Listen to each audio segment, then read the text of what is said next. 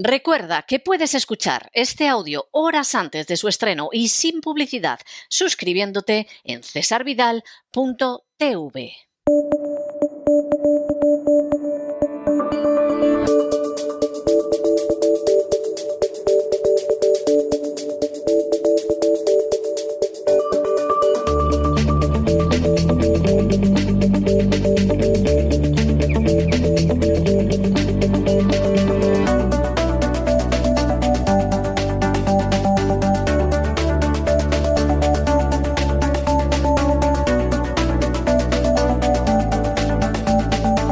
Despegamos con Lorenzo Ramírez. Raudos y veloces hacia nuestro avión, atravesamos el umbral, nos tiramos en plancha sobre los asientos, nos abrochamos los cinturones, despegamos y nos vamos elevando por los aires hasta alcanzar nuestra altura y nuestra velocidad de crucero. A mi lado, don Lorenzo Ramírez. Don Lorenzo, qué bien le queda a usted esa combinación de amarillo y verde, pero ¿a dónde va usted? ¿A los carnavales de Río? ¿Esto, esto qué es? Oiga, que le queda esa camiseta de verde y amarillo divinamente. En fin, usted me contará. Buenas noches, don César. He sacado la camiseta que tenía de Romario, eh, de mis años mozos, la he sacado ahí a dar una vuelta. Soy uno de los pocos madridistas del Real Madrid que llevaban la camiseta de Romario, en lo cual ha llevado algún que otro problemilla a lo largo de mi vida deportiva, don César. Romario era un tipo, eh, yo sé que a usted lo del fútbol no le va, Romario era un tipo que no entrenaba y que salía al campo, daba tres carreras y metía goles, justo lo contrario de lo que hago yo. Eh, que me dedico a trabajar mucho y goles tampoco metemos demasiado, ¿no, César? Hoy vengo preparado, brasileño, para analizar ese, bueno, no sé cómo definirlo, ¿no? Eh, golpe en Brasil, podríamos decir, los ingenieros sociales globalistas están resucitando a ese corrupto Lula. Es un golpe, claramente, no sabemos si un golpe de Estado todavía o no, un golpe de ingeniería social, eh, de ingeniería genética, en este caso no, es algo todo más sencillo, eh, componente electrónico. Hay acusaciones cruzadas ahora mismo, se está pues defendiendo por un lado los defensores de Lula que hay un intento de golpe de Estado por parte de Bolsonaro y eh, pues los seguidores de Bolsonaro dicen que ha habido pucherazo.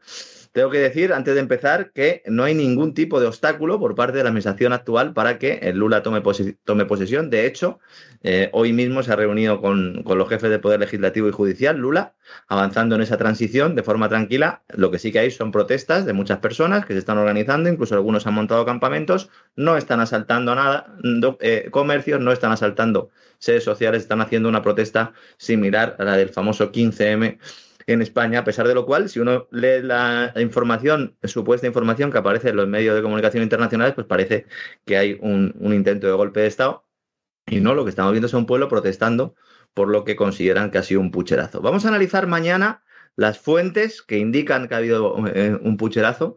Vamos a desvelar eh, la existencia de un informe eh, que nos está sacando en medios de comunicación, un informe muy importante con una prueba pericial forense sobre esas elecciones que sí que muestran serios indicios de que, de que ha podido haber un importante pucherazo, además bastante burdo, con unos resultados en determinados estados que pues, eh, no obedecen ni siquiera a un análisis eh, sociológico eh, sencillo ¿no? sobre el voto en anteriores elecciones y en los que Bolsonaro habría sacado en algunos de ellos incluso cero votos.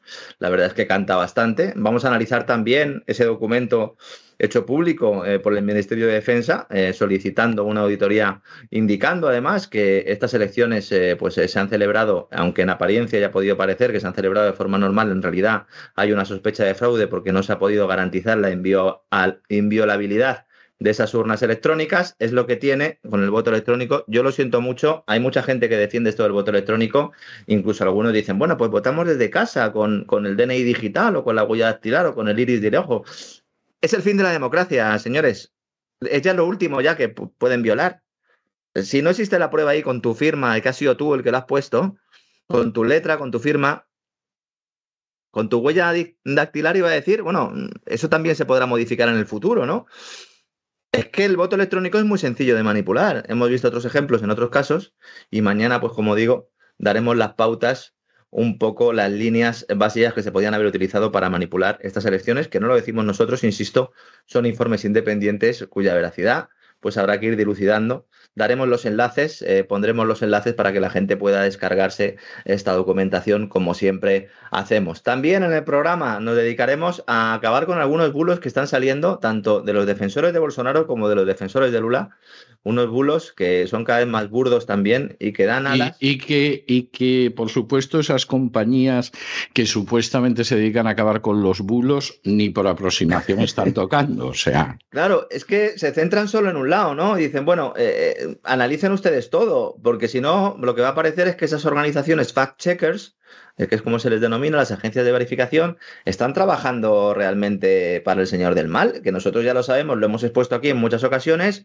es muy sencillo, busquen una cosa que se llama Pointer Institute, hicimos un programa sobre ello, que es mm, la organización eh, que financia principalmente a la Agencia Internacional de Fact Checkers, a la Asociación Internacional, y ahí pues verán que el que pone la pasta es Open Society de George Soros.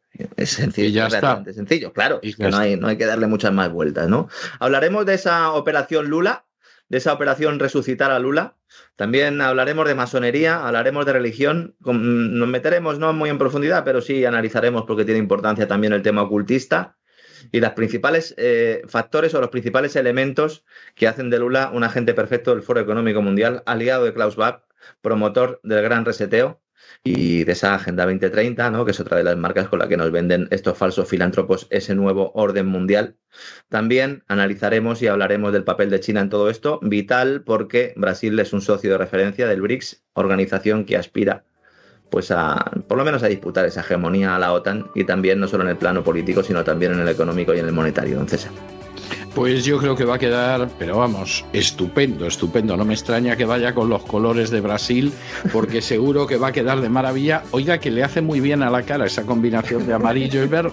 Pregúnteselo usted a su esposa, verá cómo me da la razón. Bueno, voy a, intentar, pues voy, a, intentar esta noche meterme en la cama con la camiseta de Romario. Ya le diré mañana o el lunes si duermo en el sofá o no.